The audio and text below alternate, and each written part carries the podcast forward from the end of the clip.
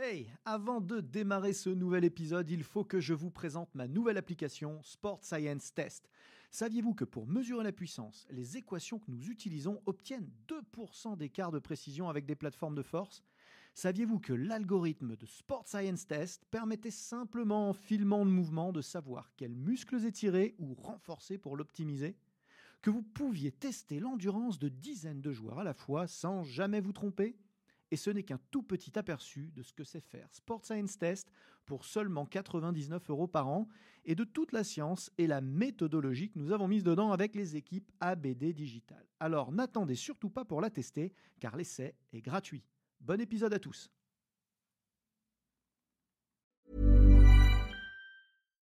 One size fits all seemed like a good idea for clothes Nice dress. Uh, it's a it's a t-shirt. until you tried it on. Same goes for your healthcare. That's why United Healthcare offers a variety of flexible, budget friendly coverage for medical, vision, dental, and more. So, whether you're between jobs, coming off a parent's plan, or even missed open enrollment, you can find the plan that fits you best. Find out more about United Healthcare coverage at uh1.com. That's uh1.com. ABD Podcast, toute l'information vulgarisée sur les sciences du sport appliquées au terrain. Préparation physique, réathlétisation, réhabilitation fonctionnelle, prévention, récupération, vous apprendrez tout des meilleurs experts de la planète prépa physique. Bonjour à tous, Aurélien Broussal-Derval pour un nouvel épisode ABD Podcast. Euh, je suis à Transfert à Paris, euh, mon partenaire digitalisation, et je reçois une nouvelle fois le coach canadien Raymond Veillette. Raymond, merci. Merci encore une fois de, venir et de partager avec nous, c'est super. C'est le, pour ceux qui nous suivent régulièrement, c'est déjà le troisième épisode où tu viens euh, échanger, discuter euh, et partager avec les gens qui nous regardent et qui nous écoutent euh, sur les différentes plateformes de, podcast, de streaming. Raymond, vous le savez, c'est un, un éminent préparateur physique au Canada. Il a travaillé énormément dans le foot US et dans, dans le hockey. Au-delà de ça, euh, au tout départ, c'est un athlète. Au tout départ, il est spécialiste, euh, spécialiste de l'athlétisme, converti en, en cours de carrière à la préparation physique et passionné. Oui. Et du coup, euh, bah, il est hyper pertinent quand il commence à nous parler de vitesse et d'accélération. Et de démarrage. Et donc, euh, quand on parle Mhm. d'accélération, Mhm. évidemment, euh, immédiatement, on se dit vitesse de démarrage. Est-ce qu'il y a une différence? Euh, Est-ce que ça se traite de la même manière? Est-ce que ça fait appel aux mêmes qualités euh, techniques et physiques? Ouais. Et c'est là qu'il va falloir être un petit peu plus fin que. Oui, effectivement, on peut, on peut euh, utiliser différentes terminologies. On peut parler de viva- vitesse-vivacité, on peut parler de démarrage. La problématique était la suivante, c'est qu'on a tenté de, de définir les exigences d'un sport par rapport à la perception ou la compréhension qu'on avait des filières énergétiques. Et malheureusement, ça a amené euh, pour certains entraîneurs d'orienter euh, leurs athlètes sur des contenus inappropriés pour développer les qualités physiques requises de démarrage. Donc, euh, c'est là qu'il fallait absolument voir la distinction entre les qualités de vitesse maximale, les qualités d'accélération, et sur plus court, les qualités de démarrage, où le placement d'appui, réactivité d'appui était un déterminant important pour créer le démarquage avec un adversaire. Donc, on le sait, la tendance actuelle dans, dans- dans le sport collectif est à des actions de toujours de plus en plus courtes. Donc, la, la réactivité, le placement d'appui devient un, un paramètre important à développer. Et c'est hyper important de, de- de bien insister sur les termes et sur euh, la philosophie sous-jacente parce que du coup, les, les choix méthodologiques d'entraînement ne sont pas du tout les mêmes. Exactement. Euh, L'idée, c'est vraiment de nous orienter sur les contenus qui sont pertinents. Et je te donne un exemple, euh, parce qu'à l'époque, on, définissait le, badminton, par exemple, un, sport dans la filière énergétique euh, de la puissance anaérobiolactique.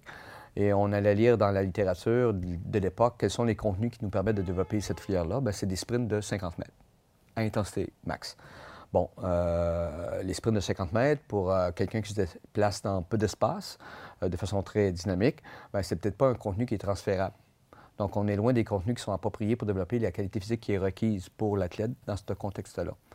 Donc, de redéfinir les choses nous permet de nous conduire sur les contenus d'entraînement qui sont appropriés.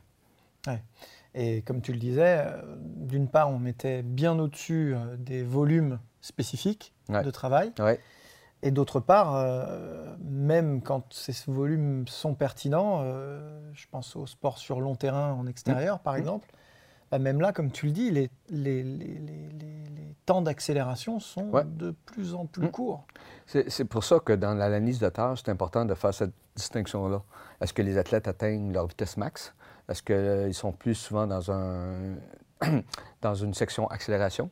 Ou vraiment, c'est vraiment dans un court espace où ce que là, on définit plus euh, la qualité de démarrage. Alors, si on est capable de bien identifier chacune de ces paramètres-là, ça nous conduit sur le con- contenu approprié. Alors, on, on a cité Fred Aubert dans un, Mm. dans un de nos épisodes précédents, euh, qui- Fred qui, qui va être dans, dans un, certain nombre d'épisodes lui aussi. euh, il, il parle de, de qualité tentaculaire pour, pour la vitesse. Je trouve ça assez, euh, assez parlant. J'aime bien mettre euh, vitesse au, au pluriel au final. J'aime Ouais. bien dire la vitesse plutôt que la vitesse. Qu'est-ce que tu en penses Oui, tout à fait. Et les- le défi pour le préparateur physique, c'est d'être capable de définir la vitesse qui est exprimée dans un sport donné. Alors, euh, autre anecdote, euh, l'entraîneur de volleyball, sachant que j'étais entraîneur en athlétisme euh, avec les sprinteurs, est venu me rencontrer en me demandant est-ce qu'il est possible de venir pour améliorer la vitesse de mes athlètes, faire quelques séances d'athlètes avec toi? J'ai dit c'est intéressant que tu veux développer les qualités de vitesse de tes athlètes, mais la vitesse que moi j'entraîne n'est pas la même que, celle qui est exprimée dans ta discipline sportive. Donc, autre vitesse, autre contenu. Donc, l'importance de bien définir ces formes de vitesse. Hmm. Je, je sais que comme moi, tu es particulièrement intéressé par les profils force-vitesse. Oui. C'est quelque chose qui te qui t'interpelle et dont tu te sers quotidiennement. Euh, qu- qu- quelle, quelle part ça a dans, dans ton dispositif d'entraînement et justement dans les nuances que tu peux faire entre, euh, entre les différentes qualités de vitesse? Euh, ben, le profil force vitesse, moi, je vais surtout l'exploiter pour orienter mes contenus d'entraînement musculaire en salle. Mhm. Et pour le reste, ben, c'est à moi de, de trouver des contenus qui sont euh, plus près de- des déplacements qui sont euh, illustrés dans un sport donné. Ah. Donc, euh, il y a aussi une recherche et une analyse à effectuer sur les types de déplacements euh, pour être capable de reproduire euh, avec mes contenus d'entraînement un peu le même- la même forme de déplacement. Alors, les gens qui nous écoutent euh, régulièrement, ils ont, ils ont pour la plupart entendu parler de Jean-Benoît Morin, Ouais. qui, a, qui a participé à trois épisodes avec nous. Euh, donc, ce à quoi faire, euh, fait référence Raymond ici, c'est euh, évidemment le, le profil force-vitesse en squat, notamment, Ouais. qui est aussi validé hein, depuis peu sur le haut du corps, avec en revanche pas ces notions de profil optimal. je vous invite pour en savoir plus à Mmh. regarder le podcast. Euh, Néanmoins, il y a aussi un épisode qui a été consacré au, au profil force-vitesse en sprint. Ouais. Je ne sais pas si tu as eu l'occasion de, de voir celui-là. Et si tu utilises euh, les outils que propose euh, JB sur le sprint, parce que là aussi, on, est, on, a, une- on a un profil qui est assez intéressant sur la course. Alors, Ouais. Par contre, ça s'éloigne de ce que tu nous disais en intro. C'est-à-dire qu'on est vraiment sur, euh, on n'est pas sur le jaillissement et, et les premiers appuis, on est déjà sur un vrai sprint. Oui. Mais par contre, euh, l'information que Jean-Benoît nous a livrée avec l'utilisation notamment de l'application MySprint, ben, il définit des, des- des paramètres euh, mécaniques qui sont importants à observer si, par exemple, le F0, OK, les forces horizontales. Mm. Donc le- F0, le- pour ceux qui nous écoutent, hein, c'est la force exprimée à- Ouais. à- avec zéro vitesse. hein, donc c'est la, et force absolue. Et V0, c'est l'inverse. Et le comportement du RF, hein, du ratio de force, voir si l'athlète est en mesure d'appliquer ses forces dans la bonne direction. Donc, euh, il, il est intéressant, en fonction des distances parcourues par l'athlète dans son sport, de vérifier le comportement de ces valeurs-là euh, et à savoir si elles sont importantes pour euh, une distance parcourue par rapport à une autre distance qui est plus longue. Donc, ça, ça nous permet d'orienter nos contenus pour mettre en force le développement de ces paramètres mécaniques-là euh, de façon plus efficace. Comment tu traites, toi, l'inter- l'interaction entre la, la force et la vitesse, justement, dans les contenus d'entraînement? Bien, pour moi, la, la- la- la- la relation force-vitesse, la puissance, ben, c'est un continuum. Alors, euh, il s'agit de définir euh, quelle est la forme de puissance qui est concrètement et spécifiquement exploitée dans un sport. On sait que la puissance exprimée chez euh, le joueur de volleyball est totalement différente de la puissance exprimée chez l'haltérophile. Mm.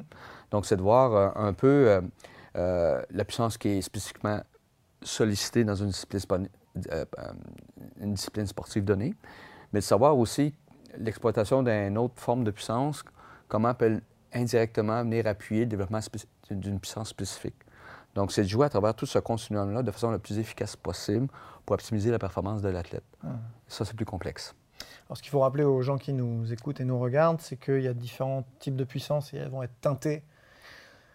Quand, euh, quand euh, Raymond parle de continuum, effectivement, on va être teinté plus ou moins du côté de la force ou plus ou moins du côté de la vitesse en passant par la puissance absolue. Donc, on va avoir la puissance vitesse, puissance force, force max, vitesse max avec ces notions effectivement de V0, F0 et euh, la, polarisation, mm. et au milieu la Pmax, la puissance max qu'on cherche à faire évoluer au maximum. C'est un peu le principe du, du, profil force-vitesse. Puis si on, transpose ça, ben, plus l'action est de courte distance, ben, plus les paramètres force max et puissance force euh, deviennent importants par rapport aux, autres paramètres. Et plus la distance de course euh, s'allonge, ben, s'il y a d'autres paramètres qui rentrent en ligne de compte qu'il faut considérer aussi. Mmh. Pour être euh, vite dans l'accélération, si je nous résume, il faut être fort. Hein. Oui, surtout si vous avez vaincu l'inertie de votre corps pour engager un déplacement, une accélération. Ben, cette qualité-là devient importante à développer aussi. Donc, selon toi, l'entraînement de la force et de la vitesse sont complètement indissociables. Il faut ben, ils sont interreliés. Ok, Il faut être capable d'optimiser le développement de ces deux qualités-là. Euh, à, vous de voir si vous voulez la développer sous forme par bloc ou en, en interaction à l'intérieur d'une même séance. Bon, ben, c'est en fonction de vos contraintes. Mais euh, c'est deux paramètres, effectivement, qu'il faut développer parce qu'ils sont intimement liés. Toi, tu les scindes? Ben, La force dans le gym la vitesse en, approche athlétique? Non, je les entraîne dans la, une même séance, mais avec une priorité qui est différente en fonction de où je me situe dans le plan annuel d'entraînement.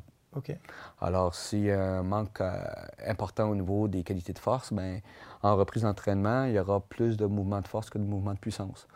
Alors, euh, c'est en fonction justement de chacune des priorités que je vais me donner pour sélectionner les bons exercices et surtout le bon choix de méthode d'entraînement pour impacter soit sur la puissance ou sur la force. Hmm.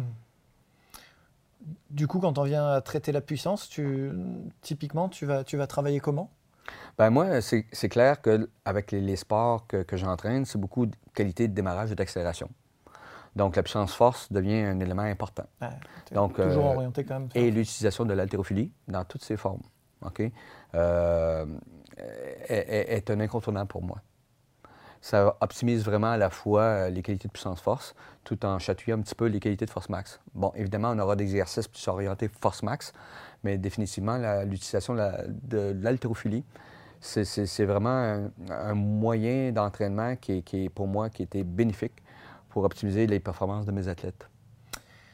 Alors, quand on, quand on parle d'accélération, quand on parle de profil force-vitesse, moi, systématiquement, ça me fait penser au, RFD, tu sais, à, l'installation du front de montée de la force, en fait. Hein, la, verticalité du front de montée de la force, hein, pour ceux qui nous écoutent, l'explosivité, c'est le temps qu'on met à atteindre un niveau de force euh, très élevé, voire maximal.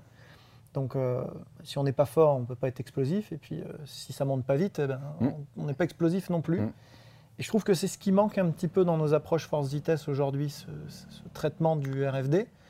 Est-ce que tu as des astuces un peu terrain, toi, pour le, pour le prendre en compte, pour l'entraîner Parce que dès qu'on parle d'accélération, forcément, l'explosivité, c'est au cœur de tout. Ben, clairement, l'utilisation de la pliométrie, je pense, c'est le contenu d'entraînement le plus approprié pour avoir un impact sur le RFD. Mm. On a fait un super, un super épisode là-dessus, sur la plio, où on, te rappelle. Sinon, à l'intérieur d'une muscu plus traditionnelle, ben, ça ramène à l'intention de déplacer cette charge-là le plus rapidement possible, même si elle est lourde. Donc, l'intention, va faire en sorte que je vais impacter un petit peu sur, plus mieux sur le RFD que, que, que, de chercher à la déplacer sur une vitesse modérée. Mm. Mais il reste que c'est la pliométrie, je pense qu'on peut avoir un impact plus pointu sur, euh, sur l'amélioration de ce, paramètre-là. Alors, quand tu travailles la plio, euh, vraiment avec ce versant qualitatif RFD, euh, j'imagine qu'on se retrouve dans des séances presque dédiées ou éventuellement combinées à de la force max ou ben, vraiment dédiées? Dédiées et inclus aussi dans mes séances de musculation parce que je suis un friand de, la méthode par contraste. OK. Pour à la fois exploiter aussi l'effet de potentialisation ou de potentiation euh, à l'intérieur de cette méthode-là. Donc, moi, la méthode contraste, ou ce que c'est une association, soit mouvement d'haltérophilie, exercice de pliométrie, c'est ma méthode coup de cœur en musculation que j'exploite le plus, euh, le plus souvent possible. Donc, un, exercice euh, un peu exemple pour les, les, gens qui nous écoutent euh, tu, tu, du coup, t'enchaînerais un mouvement polyarticulaire en force maximale type squat, par exemple? Oui, squat lourd, full squat lourd Ouais. avec un exercice de pliométrie qui est axé soit verticalement, horizontalement ou En diagonalement. fonction de l'objectif. en ouais. fonction de l'objectif, ou carrément un, un- mouvement de pliométrie, euh, de- de-. Mhm. Parce que la vitesse de contraction musculaire dans l'exercice d'haltérophilie est beaucoup plus élevée que lors d'un squat lourd oui. et possiblement plus transférable ou plus euh, potentialisable euh, pour une activité euh, qui, qui- qui est dynamique. Donc, euh, l'aspect d'haltérophilie en termes de potentiation est très intéressant aussi. Combien de temps tu, tu prends de repos entre les, les deux, les deux séries? Bon, là, euh, en, en enchaînement des deux exercices, je ne respecte pas la littérature, malheureusement. Ça ferait des séances trop longues. Ça fait des séances trop longues, Ben oui. mais il y a un repos minimal. Puis euh, je me souviens, dans un exposé à Christian Miller, euh, il illustrait avec un repos plus court de ceux qui étaient proposés dans, dans la littérature, qui avaient quand même, malgré tout, un effet de potentiation. Donc, euh, j'optimise peut-être pas dans ma séance, mais j'ai quand même les bénéfices. Bah, De toute façon, qu'est-ce qu'on risque à, à raccourcir? On risque un peu d'hypertrophie, Mais, on- mais on on risque un peu de perte de Ouais. qualité technique, mais bon, ça, on est là quand Ouais. même pour coacher et s'en assurer. Ouais. Donc, euh, si à un moment donné, il faut que ça rentre dans un cadre méthodologique, Mm. la réalité, elle est là. Voilà. Alors, on est tout courant des paramètres qui optimisent, mais des fois, les contraintes ne permettent pas de l'appliquer intégralement, mais on est capable d'en tirer des bénéfices malgré tout. Évidemment. Ouais. Et du coup, en termes de temps de récup, nombre de, séries, nombre de séries, etc., ça donne, ça donne quoi à peu Bon, près? je Si fonctionne souvent. le truc bon, un peu en musique. je, je- je fonctionne avec des cycles de trois semaines. Pour les sports dominants, puissance, force, vitesse, cycle de trois semaines, où ce que j'ai une modulation à chaque semaine. Donc, pour illustrer le truc, euh, semaine à volume euh, moyen, semaine à plus gros volume et semaine à volume réduit. Donc, jamais je touche aux paramètres d'intensité, parce que c'est l'intensité qui fixe les adaptations. De toute façon, en haltérophilie, euh, Tu ne compromets jamais l'intensité. Jamais. OK? Alors, j'avais joué pour assurer à toutes les trois semaines, avec ma semaine à volume réduit, une espèce de récupération avant d'amorcer l'autre cycle d'entraînement, qui va être dans la même configuration, mais où on va changer euh, le format des exercices. Donc, exercice d'haltérophilie plus complexe, euh, jusqu'à effectuer un exercice d'haltérophilie sur une jambe et atterrir sur deux jambes. Ah, Donc, quand on va tu aller- dis toutes ces formes, Ouais. c'est- Oui, carrément. Alors, on va tout exploiter, on se prive de rien. Mais il faut rester dans une certaine logique. Et si on arrive à notre finalité, ben, ça sera ça de gagner. Donc je vous rappelle que si vous nous regardez sur mon site web, et non pas exclusivement sur YouTube, ou que vous ne faites pas que nous écouter euh, sur euh, les plateformes de, podcast, vous bénéficiez d'une vidéo augmentée Ouais. avec euh, un certain nombre d'illustrations de, de ce que nous dit, euh, de ce que nous dit Raymond, parce qu'il n'est pas, il est pas avare en situation concrète d'exercice. Et Surtout euh, n'hésitez pas à venir Mm. regarder un petit peu ce qui se passe. euh, vous verrez un, un podcast bien enrichi par rapport à ce que vous pouvez simplement entendre. Et, hum, et est-ce que tu joues sur... euh, donc, ok, on a compris que sur, le, sur la programmation de l'entraînement, il n'y a, pas de variation d'intensité sur la pliométrie, très bien. Pas de compromis. Pas de compromis, j'adore. Euh, on joue avec le volume. Est-ce que le temps de récup entre les séries va être modulé lui aussi ou est-ce que tu restes sur des euh, schémas un petit peu constants en fonction de ce que tu cherches à accomplir et du temps dont tu disposes ou est-ce que tu joues un peu là-dessus aussi? Ben, moi, je, je propose à l'athlète euh, un- une récupération euh, fixe, mais c'est à lui de voir s'il y a besoin d'un petit peu plus long, un petit peu plus court, dépendamment de la fatigue engagée dans le déroulement de la séance. L'idée est toujours de, garder cet aspect qualitatif. Donc, c'est à lui de, trouver le repos en fonction de son ressenti, son repos suffisamment long pour être capable de reproduire le même niveau de qualité de mouvement. Alors, c'est à lui, c'est à lui, mais en même temps, on surveille un peu ce qui s- comment ça se déroule à l'intérieur de la séance, mais on veut que ça reste qualitatif, donc le repos est conséquent avec ça. Donc chute de qualité, ça entraîne l'arrêt de la séance ou l'arrêt de la séquence, tu passes à autre chose?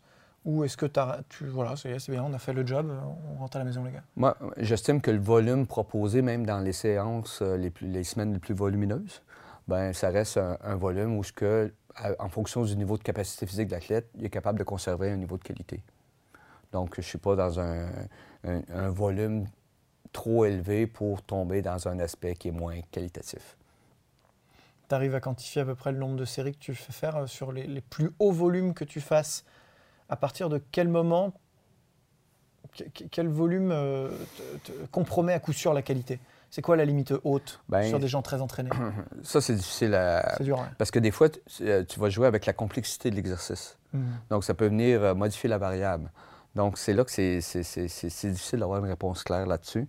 Mais euh, c'est clair qu'il faut être présent à l'entraînement, de superviser et d'accompagner l'athlète à chaque, à chaque levée et de voir à l'intérieur du déroulement de la, séance où ce que ça devient plus qualitatif.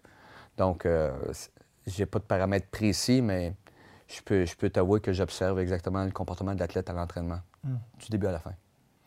alors, je reviens un petit peu plus sur les paramètres d'accélération maintenant. Euh, euh, ces qualités purement de vitesse, du coup, tu les développes dans des, vraiment dans des séances euh, dédiées, isolées ou est-ce que ça vient agrémenter un petit peu systématiquement peut-être tes fins d'échauffement, peut-être euh, des séances euh, objectifs plus d'ensemble C'est un peu les deux peut-être, je sais pas ben, Mon contexte me permet vraiment de dédier l'entraînement à la qualité. Donc, c'est ce qui nous permet de proposer des volumes intéressants et vraiment d'impacter de façon majeure sur la qualité.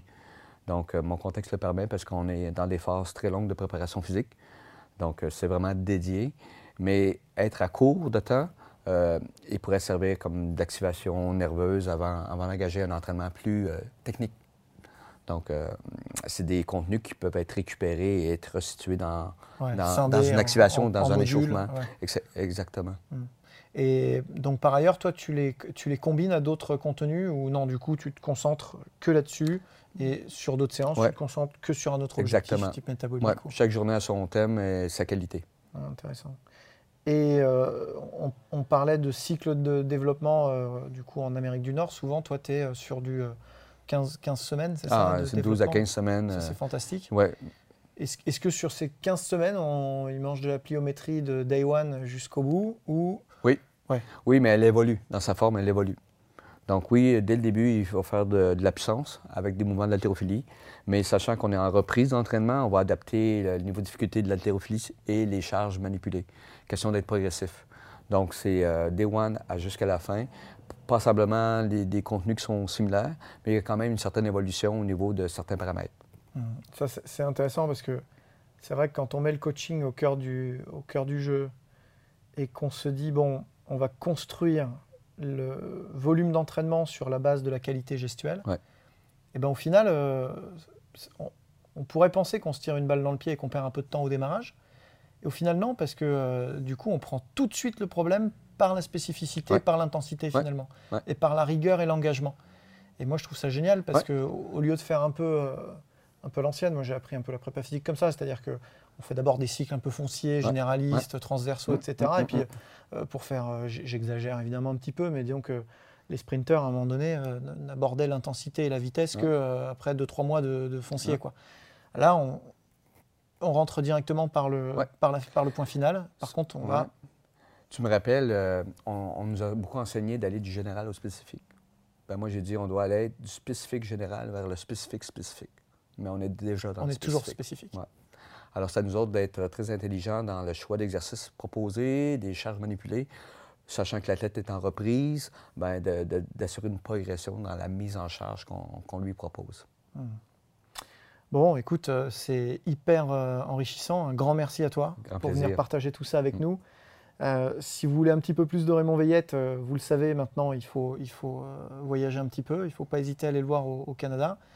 Euh, d'abord, il est professeur résident à l'Université euh, de Laval. Département de kinésiologie. département de kinésiologie. Mm. Ensuite, euh, bah, si vous êtes en veille, parfois il, est, en, il est en, voyage ici chez nous et on a la chance de l'avoir en séminaire. C'est là entre deux séminaires d'ailleurs que j'ai pu t'attraper, donc il faut, il faut veiller. Puis il revient régulièrement ici parce qu'il sait qu'il est le bienvenu et le bien reçu. Je vous présente quand même son DVD, Exercice d'agilité de renforcement musculaire que vous trouverez euh, sur le site du, CRES, hein, cres-sport.fr. Donc n'hésitez pas à, aller dessus. On y parle évidemment euh, de, qualité euh, neuromusculaire, on y parle de pliométrie, on y parle de travail sur step, des thèmes qu'on a traités par ailleurs dans d'autres épisodes. donc ben, encore un grand merci. Merci, merci. Et puis ben, abonnez-vous, suivez-nous, supportez-nous et à très bientôt sur BD Podcast. Génial. C'était ABD Podcast, votre émission 100% préparation physique et sciences du sport. Abonnez-vous, suivez-nous, partagez-nous. Écoutez-nous sur Google Podcast, iTunes, Deezer, Spotify. Regardez-nous sur YouTube ou directement sur www.broussal-derval.com. Hi, I'm Daniel, founder of Pretty Litter. Cats and cat owners deserve better than any old fashioned litter. That's why I teamed up with scientists and veterinarians to create Pretty Litter. Its innovative crystal formula has superior odor control and weighs up to 80% less than clay litter. Pretty Litter even monitors health by changing colors to help detect early signs of potential illness. It's the world's smartest kitty litter. Go to prettylitter.com and use code ACAST for 20% off your first order and a free cat toy. Terms and conditions apply. See site for details.